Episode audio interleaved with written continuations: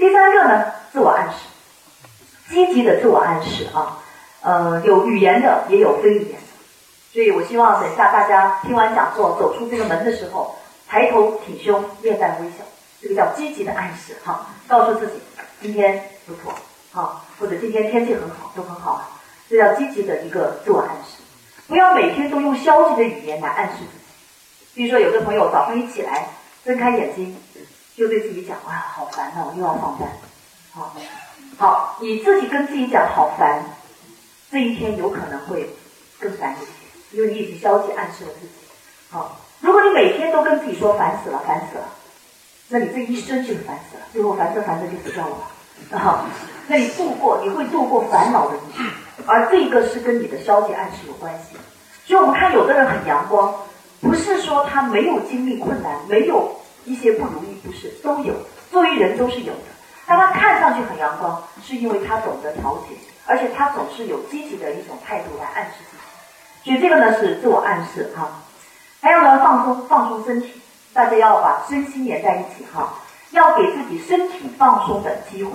至于是什么，你自己找到自己自己的途径嘛，可以运动，可以放松嘛，是吧？按按摩也可以放松嘛，泡个热水澡也可以放松嘛，呃，找到让自己身体放松下来的一些途径。最后呢，转移注意，这个事情让我烦，我转移到别的事情上去啊，这个叫活动转移。所以呢，主动调节情绪啊，那么如果能够按照这样一些方法去做的话呢，你能够尽快的从那种负面的情绪中走出来，而且能够把它转化为一种积极的力量。好，这个是。第二个我要跟大家谈的，第三个呢就是压力，压力每个人都有啊，所以我觉得有些东西说什么面前人人平等，呃还要打个问号哈，不一定马上能做到，但是压力面前人人平等，我觉得这个是是应该是是是做到的哈，每个人都是有压力的，那压力的话呢，我这里没有说怎么样去逃避压力哈。呃，怎么样去管理压力、应对压力？这里面我想从这样几个方面来跟大家讲。首先呢，压力绝对不是坏事啊，啊，就好像欲望一样啊，压力能转化为动力。但是压力如果太大，那我就有就会有问题。那但是它很大的时候会给你一些预警信号，那你就要觉察压力的一些信号，什么时候我该调整自己的压力？它会给给你发信号啊。第二个呢，你要学会寻找和表达压力源，压力源就是让你觉得有压力的事情嘛。然后就要调整对压力和压力源的看法。这个看法我们前面认知的时候讲过，具体到压力调节这里怎么样用？最后学会化解压力源，管理时间。呃，有些我会略讲，有些会详细讲一下啊。首先，压力的信号，什么时候你需要调整压力呢？呃，这里大家不妨做一个简单的测试啊。我们提到慢性疲劳综合症，其实就是亚健康的状态，往往是长期的持续的压力不能解决带来。啊，所以如果这里有十二条，如果你大家先做一下，就是你是不是符合啊？符合的话呢，打个勾，然后看看有多少个勾啊，呃，来衡量自己是不是有亚健康的状态啊。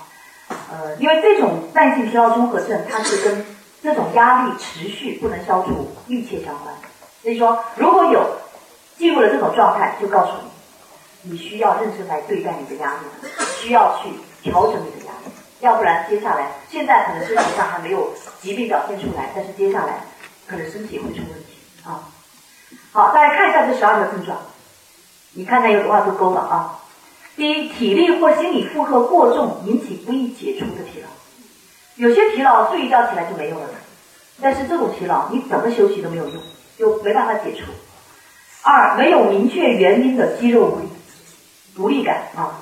三，失眠症状普遍存在，或者有多梦或早醒。失眠啊。四，头胀、头昏或者头痛。五，注意力不集中，记忆力减退。六，食欲不振。七，肩背部不适，胸部有紧缩感。或者腰背痛、不定位的肌肉痛、关节痛，但是没有明确的风湿外伤，就是不是因为器质性的原因带来的这种肩背部，特别是肩背部，总是觉得很很痛啊，肩背部。八、心情抑郁、焦虑或紧张、恐惧。九，兴趣减退或丧失；十，性功能减退；十一，低热，但并没有明确的疾病带来啊。十二，咽干咽痛或者喉部有紧缩感，也不是说你有咽炎啊这样的疾病，但是会觉得这里总是很干，或者喉部有紧缩感。那么这十二条，大家看看自己有多少个是？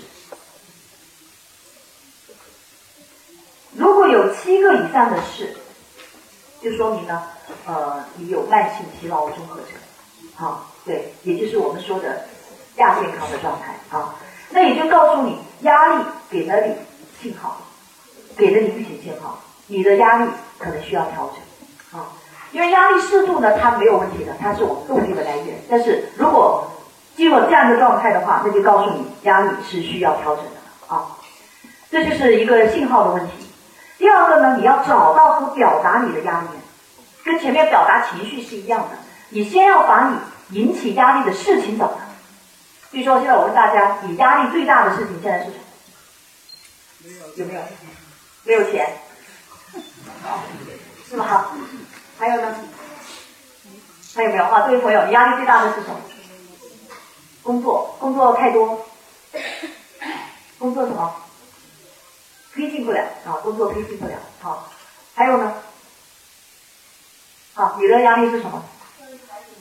教育孩子有问题啊，就是孩子教育啊。呃，这些压力可能呃每个人都有，但是每一个人觉得最大的压力来源可能是不一样的。所以这里面呢，当你要去解决这些压力，首先要找到什么事情让你有压力。一般我们在辅导也会用这种，先先来寻找和表达。比如说，我们会不断的询问。拿张纸写出来啊！你目前觉得什么有压力？想到什么就写什么，一直要写到想不出来为止。那我们在辅导的时候会不断的追问还有没有？你说压力那么那么大的压力有很多事情，还有没有让你觉得有压力的？好，再写，一直到对方说没有了，都在这里了。那如果你自己写写到最后说没有了，都在这里了，其实你的心里就已经有轻松的感觉了，因为原来你觉得好像无穷无尽的事情。但其实总是有限度的，有尽头的。好，所以大家如果觉得压力太大，事情太多，呃，很好的做好，自己都经常这样做。拿张纸，怎么样？把所有让你觉得有压力的事情都写出来。好，可以标上序号，一二三四五六。假如你写了三十个事情，没关系。好，写到最后实在想不出来了，好，停止。你所有的压力都在这里。那我要做的就是一个一个去面对它。好，所以这个呢是第二个要做的，寻找和表达。第三个就是要调整看法。这里我重点跟大家说，调整对压力的看法。对压力的看法，我们就前面那个虽然但是也是可以用的啊。调整对压力的看法，我送给大家三句话，我自己也是经常这样来告诫自己的啊。第一个，适度的压力是必要的，人不能没有压力。我一再讲过这样的观点，没有压力就没有动力啊。第二，压力不能逃避，压力要应对，这个很重要。因为有的人他一碰到压力就想逃避，比如说我也处理过因为不断的换工作而最后很混乱的这种个案。有的人他一工作压力一大一大积累到一定的程度，他怎么样？就辞职，对不对？他不是说我去解决这个工作中的问题没有，他就辞职，啊，可能招呼都不打就辞职了，然后换了一个工作同样如此，压力积累积累积累到不能解决就辞职，最后自己都很混乱。所以压力不能逃避，压力要去应对它。第三个，不要盲目羡慕一个没有压力的人，因为这样的人是不存在的。如果你认为这个世界上有人没有压力，你就想逃，成为他们中的一员；如果你认为这个世界上每个人都有压力，你就无处可逃，你就会有战胜压力的勇气。好，所以大家压力大的时候，不要想着我要去逃避。无处可逃。人来到这个世界上，我们有一句话叫做：其实都是带着压力共存的，带着镣铐跳舞。我们心理学有一句话叫做：人都是带着镣铐跳舞的。你说，假如哪一天我把所有这些问题都解决，把所有压力都去掉，那就是我们死的那一天。啊，只要能只要活着，一定是有压力，一定是有问题，一定是有各种各样的烦恼，没这个是避免不了的。所以你不要幻想着。我没有压力才能开始幸福生活，那永远等不到那一天。所以与压力共存是我们应有的态度，对不对？像刚才这个朋友其实讲的挺好，只是他说冷漠不太好，冷漠这个情绪不是太好，但他那种他的说的，每个人其实都有自己的痛苦，每个人都有自己的烦恼，哈，这个是对的，这个是对的，每个人都有自己的压力，所以你不要去羡慕，啊，你有时候看到那个人没有压力，你怎么知道？对？我这也讲一个我以前做的个案，哈，呃，好多年前了，当时是因为工作的关系，就是呃接触了一批阔太太阶层，啊，呃，其中有他们有很多的问题，大家不要觉得哇，他们好像我们有的压力都没有啊，他们就没有问题哈，有很多心理问题。当时我呃接触的这个个案呢，他是有严重的焦虑反应，焦虑障碍，就是经常睡不着，很焦虑。但他自己都觉得奇怪，他说：“我都不知道我焦虑什么。”啊，呃，因为他一切都很好，他觉得，呃，四十多岁的女性啊，那么孩子也都大了，也不用他管，他也不用工作，没有工作压力，哈，家里也很有钱，没有经济压力，哈，老公就他所知也没有外遇，情感也很好，哈，呃，然后万万夫妻最后成成功了，他早期也是一起做的，后来成功之后他就回归家庭了，哈。所以感情基础也都很深厚，孩子也大了，也不用他管了。啊，说我我们有的压力都没有啊，哈，嗯，他自己也觉得自己一切都挺好的，但他就睡不着。好，那后来有一次呢，他在跟我聊的时候，讲到一句话，这句话我记了很久，这呃过了这么多年都记得哈。他是怎么讲的这句话呢？他是描述他的生活状态的时候，他说呢，我早上可以睡到自然醒。我可以起来去跟朋友去喝喝茶，去打打牌，去购购物，好。我也可以闭着眼睛再睡一天，没有人打扰我，你看多舒服哈。我可以睁开眼睛去喝喝茶呀，我也可以闭着眼睛再睡一天了，不像我们早上被闹钟闹醒，马上就要急着上班啊。没有，我可以闭着眼睛再睡一天，没有任何人可以会打扰我。他说为什么有时候我就想，我睁开眼睛和不睁开眼睛有什么区别？看来这个女的还是具有哲学情怀的啊！问了一个哲学问题啊。那我睁开眼睛和不睁开眼睛有什么区别？当然，她本来就是说我可以睁开眼睛去喝喝茶，我也可以闭眼睛再睡一天。好，那我睁开眼睛干嘛？我睁开眼睛和不睁开眼睛有什么区别？她的焦虑根源就在这里啊！这个叫存在焦虑啊！他会突然对自己存在于这个世界上的意义怎么样发生怀疑？对。你看上去没有压力，你怎么知道？这个存在焦虑带来的压力会更是更深层的压力吗？啊，所以呃，从那以后，我每天被闹钟闹醒，我就感谢上帝，让我睁开眼睛和不睁开眼睛就有区别的。好，我不睁开眼睛继续睡，好多学生要等着我上课了。哈，那大家好，很多事情等着你去完成，其实这也是你被需要的一种状态，好，也是你存在感的一种体现，对不对？所以。你不要盲目羡慕一个看上去没有压力的人，因为这样的人不存在。好，你这样一想，你会觉得世界其实挺公平的。好，呃，那你也会增加去战胜压力的一个勇气。没有没有办法逃，人生就是这样，无处可逃。你只有去面对它，去战胜它。而当你去要去战胜这个压力的时候，你会发现这个压力没有那么可怕。压力最可怕的时候，就是你想逃的时候。你越想逃，它就越可怕。好，所以这个呢是呃，一定要改变对这个压力的看法。改变对压力源的看法，我看时间不多了，就不再讲了哈。第四个呢，要学会化解压力源。你练了那么多让你觉得有压力的事情，好，不要逃。我刚才讲，逃没有用，问题始终在你。比如说，假如一个工作你觉得很难做，你说我逃了，我不想做哈。你你哭也可以，哭可以宣泄，但哭过这个事情还得做吧。这个事情你还要去解决它，所以我们需要去解决让你觉得有压力的事情。那这个呢，是我们心理学上的一个化解压力源的一个问题解决的六个步骤，一个一个问题来。这个事情让我有压力，好，按照这六个步骤去分析、去思考，能够让别人做呃别人帮忙的，请别人帮忙，能够我能不能处理这个问题，我做一个分析。那我如果能处理，我怎么样去拟定一个解决的计划去解决它？好。所以一定要有一个化解压力源的这样的一个问题解决的技巧。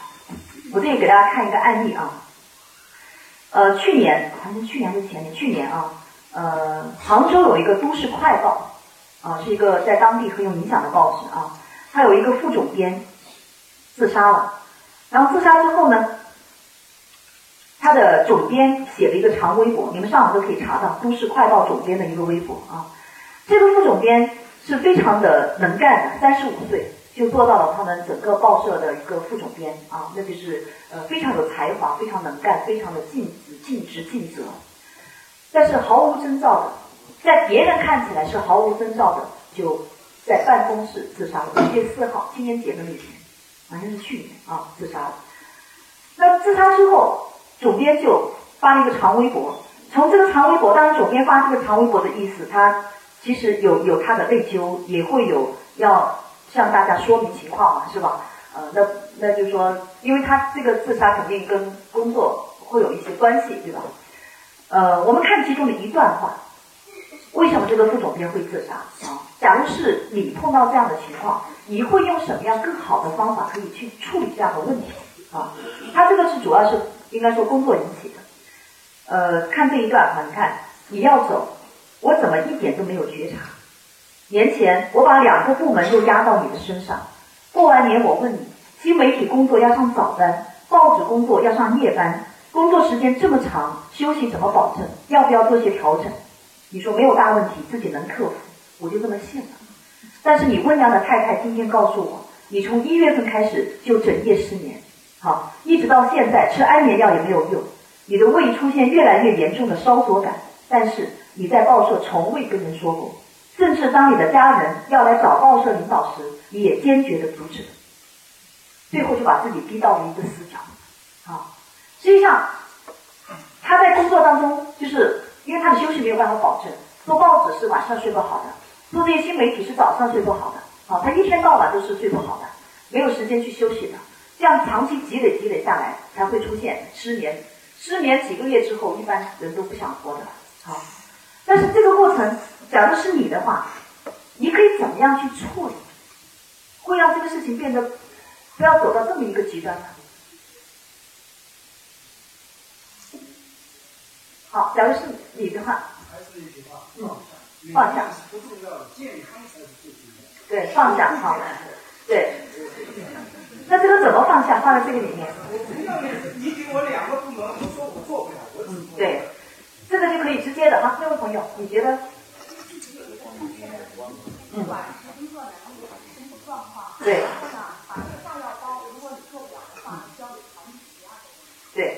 呃，不叫炸药包啊，这个有点可怕啊。就是如果这个东西让你觉得负担很重的话，那我完全可以。用更积极的方式去对待，而不是说我在死扛，他真的是扛不了，扛不了。但是别人主动问的时候，他就说我可以，所以确实有这种类型的人哈。别人布置他领导布置工作，他都会说可以没问题，但其实他已经有问题了，好，而且他从来不会说我要找别人去帮助，也不会去主动的寻求支持，好，这里其实很容易解决。如果他觉得这两个部门加在身上是已经我的健康都会出问题的话，完完全可以跟领导怎么样？去沟通吧，没有问题啊！我承认我的能力的局限，我不是无所不能的。我承认我的局限性，要有像一个朋友说的很好，正确的评估，放下，对，也是要放下的哈。那我可以去跟领导沟通，那领导肯定是可以接纳的。所以他把自己逼到了一个死角。那我们说他不懂得去怎么样去化解这样的一种压力源，所以我们需要去找到化解压力源的一套的方法啊。这个是压力的一个应对。这个合理管理时间我们就不看了啊。那日常减压的一些方法，这个是平常你压力大的时候或者情绪不好的时候可以做的啊。呃，很简单易行的，尽情倾诉。刚我们说找找个朋友聊天，痛痛快快说出来，想哭就哭。看喜剧片或者恐怖片，哦，看恐怖片有的时候也可以减压哈。对对，大喊大叫之后，哎，觉得很爽啊。但是因人而异啊，有的人不行啊，这个要自己要有一把握啊。那闻香油或者香水，听音乐、唱歌，看优美或者幽默的图片，和朋友一起吃饭、吃零食，穿休闲服，啊，整理房间、扔掉杂物也是很好的做法，对吧？当你觉得烦的时候、压力大的时候，把房子把一些不要的东西扔掉，你会觉得怎么样？哇，书很多。对，种花草或者养小动物，啊，家庭聚会，举办一次家庭聚会，或者外出旅行、运动，这都是日常我们减压的一些方法，大家主动的去运用。可以缓解我们的很多压力啊。好，那第四个呢，叫主动寻求社会支持。我看时间不多了啊，我就选择我认为最重要的跟大家谈一谈，怎么样去寻求社会的支持。那我们每个人都会有一个社会支持系统的吧？亲人、朋友、同学、同事这个圈子，还有组织，比如说你们单位的工会，哈，这都是组织的支持，还有心理专业人士的支持。就是你要相信，这个世界上肯定有人可以帮到你，只要你愿意去寻求，啊，不要绝望。那这种亲人的支持，呃，我这里介绍一些我们研究的一些结果啊。那家庭是我们最重要的，也是最基本的一个支持来源。所以，首先跟家人的关系要能够处理好，处理得好的话，他能给你提供巨大的支持。好，那家庭关系无外乎是两大关系：婚姻关系和亲子关系。这两大关系处理得好，那其实你的社会支持系统就已经很强大了。啊，如果再加上朋友圈，对吧？那就更强大了。啊，再加上我们心理学专业人士，那就无比强大了。哈，对。首先，但是我们其实很多呢，可以在家庭的这样一个层面就解决很多问题。但是这种关系呢，我们要注意啊。那有一个研究的结果，大家看一下，婚姻周期跟幸福感的关系。他是做了一个大样本的调查，然后看看，随着结婚年数的增加，幸福感在降低不？啊，在十五到二十年左右是到一个低位，然后再往上呢，怎么样？又会到一个幸福感升高的、直线升高的这样一个状态啊。嗯，那这个曲线告诉我们，第一，可能怎么样？看样子你还是不要轻易离婚啊。呃，怎么样呢？就是如果你现在觉得在低位的时候啊，这个想想要，刚才有朋友说这个婚姻关系的问题哈，确实也是这样。呃，有时候你看，再再熬几年，说不定就接下来到这个阶段了呢啊，就到了一个幸福感直线上升的阶段了啊，所以。呃，而且如果再结婚、离婚再结婚，那么可能还是一个这个曲线吧，对吧？而且可能没有机会到后半段了，因为年纪大了啊，到了这里最低位就在这个就这个人生感情更不好了哈。啊，当然这个是一般开玩笑了哈。呃，有有的时候关系实在是很糟糕，那么离婚也许是一种更好的选择，对吧？那总的来讲的话呢，呃，这个曲线哈，那么告诉我们一个这样的趋势。那另外一个也告诉我们呢。当你在婚姻中碰到问题的时候，不要觉得是你的个案，你要知道很多人都会碰到同样的问题，要不然就不会有这个曲线。好，就说很多问题其实大家都会碰到，啊，包括一些关系中的问题。所以你不要觉得啊，一旦碰到问题我就要离婚，这不是最好的解决办法，也要去解决这个问题本身。啊，离婚是逃避的一种做法，或者说是有的时候是确实是这个没有办法解决了，那我可能可以选择离婚。呃，但是不是一种逃避的，不是说我这个问题本来还可以解决，但是我懒得去解决，然后呢，我逃避的一种做法。好，因为所有的所有人的婚姻，他都会碰到问题。那为什么会有这样的一个曲线呢？它跟这个是有关系的。所以接下来我要跟大家讲沟通。为什么要讲沟通呢？你看，我当然希望所有的所有的这个时候我都是高，那多好。我没有这个曲线，我一直都是很高，甚至我不停的往上升。啊，那那是最好的状态了。那是因为我们很多时候呢，就要冲突高的时候，我们的幸福感就会低嘛。所以它跟这个曲线是对应的。那你看，在不同阶段，这个夫妻的冲突它是不一样的。在三到七年，这个是一个高位啊，然后会持续一个比较长的时间啊，再往后冲突就低了，架也懒得吵了哈，可能年纪大了，架也就不吵了。啊，但冲突一低呢，幸福感是怎么样的？就提高。所以，如果你想一直都高的话，一个很直接的做法，降低冲突，有效沟通很重要啊。所以，建立关系的一个很重要的前提，就是要能够有效的沟通啊。那我们呃，这个也说明三到七年，七年之痒也还是有它的依据的。你看，这是一个冲突的高位啊。那怎么样能够减少冲突、有效沟通呢？我给几个最简单的技巧给大家。跟孩子之间、跟丈夫、跟妻子之间，甚至跟你的朋友之间，都是可以用的。啊，第一个，主动表达，不要被动的去猜测。沟通的最大障碍就是猜测、假设。我假设你懂我，我不说，但是我会按照我的假设去要求。所以有的时候看到很奇怪的现象：一对夫妻，两个人一句话都没有讲，两个人坐这里越来越生气。为什么？一句话都不说，但是两个人越来越生气，他们相互都在什么？猜测。假设，你应该懂我，你又不做，我，生气。对方也是这样想，两个人越来越生气，而整个过程一句话都不说。好，那这个呢，我们说有什么一定要主动的表达。有一次我跟一个妻子聊天，也是来访者啊，啊，他就他就他就说从来不在丈夫面前主动表达，他总觉得他应该懂我，啊，几十年了他应该很懂我，所以我不需要说。那我就问他，我说你为什么觉得你不主动讲，他也一定会懂你呢？他说：“那谈恋爱的时候，我一个眼神过去，他就知道我想什么。现在我好多眼神过去，他还不知道吗？好，那我就跟他讲，我说谈恋爱的时候，他的主要任务就是琢磨你的眼神，对吧？现在你不能再这样要求他了，啊，他有好多事情要琢磨的嘛，哈，他要琢磨工作了嘛，哈，你也没有，你不能这样去要求他。你有什么主动表达，不要去猜，不要去假设，啊，也不要觉得他跟你有高度的默契。”人说到底都是一个独立的个体，在亲密的关系当中，你仍然是独立的。所以这样你也没有，你也你也不要打包票，你百分之百了解你身边的这个人，他的很多想法你未必知道，同样他也不一定百分之百了解你。所以这个时候你如果有这样的态度去看的时候，关系会好处很多。好，看成我是独立的，他也是独立的，有这种观念的时候，你会更容易接受他和尊敬他。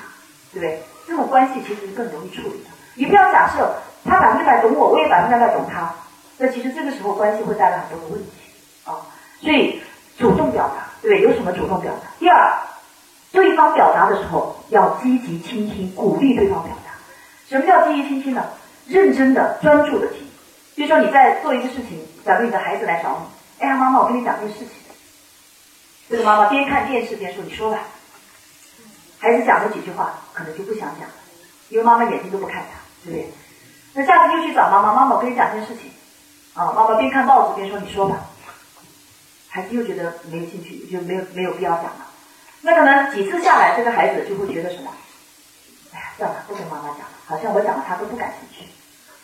等到青春期的时候，你要求着他跟你讲一句话，很难求的。